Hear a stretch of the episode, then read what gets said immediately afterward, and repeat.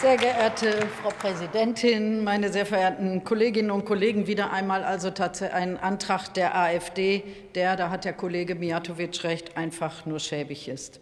Wieder einmal hat die AfD vor, nicht Politik für alle Menschen zu machen, sondern sie verknüpft den ja durchaus berechtigten Aufschrei gegen Christenverfolgung mit anti-islamischen und antiliberalen Parolen. Und ich sage Ihnen, das ist ganz sicher eines nicht. Es ist nicht christlich.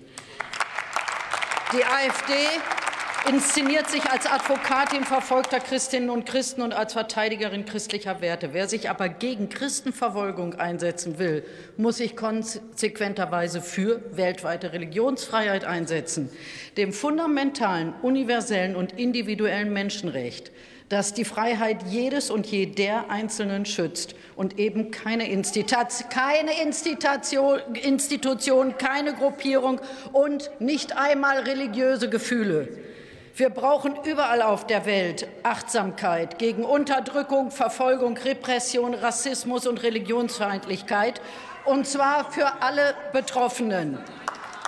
Deshalb hat die Unionsfraktion 2010 den Stephanuskreis gegründet.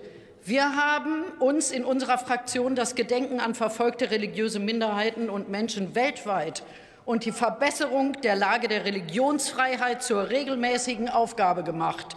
Wir sprechen mit Betroffenen, mit Wissenschaftlerinnen, mit Religionsbeauftragten aus aller Welt und wir besuchen auch die betroffenen Regionen. Ein solches Gremium täte hier sicher einigen anderen auch ganz gut.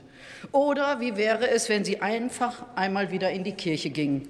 Dann wüssten Sie, dass es bereits mehrere internationale Gedenktage für verfolgte Christinnen und Christen gibt. Um nur einige zu nennen, die katholische Kirche begeht ihn am Tag des ersten Märtyrers Stephanus am 26. Dezember. Die evangelische Kirche nimmt den zweiten Sonntag der Passionszeit, den Sonntag Reminiscere, zum Anlass. Und der internationale Tag zum Gedenken an die Opfer von Gewalttaten aus Gründen der Religion oder des Glaubens der Vereinten Nationen ist der 22. August. Es stimmt.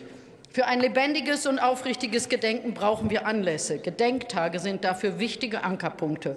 Heute gedenken wir hier und überall auf der Welt der Opfer der Shoah. Aber die Welt braucht keinen Wettbewerb der Verfolgung und keine Hierarchisierung der Opfergruppen. Wir brauchen eine Kultur des Miteinanders und der Toleranz. Wir brauchen Empathie mit den Opfern. Und wir brauchen unermüdlichen Einsatz für Freiheit, gerade und auch hier für Religionsfreiheit, mit Respekt vor dem Fremden, vor dem anderen, vor dem Nächsten. Das ist der Geist der christlichen Lehre, und darum muss es gehen. Vielen Dank.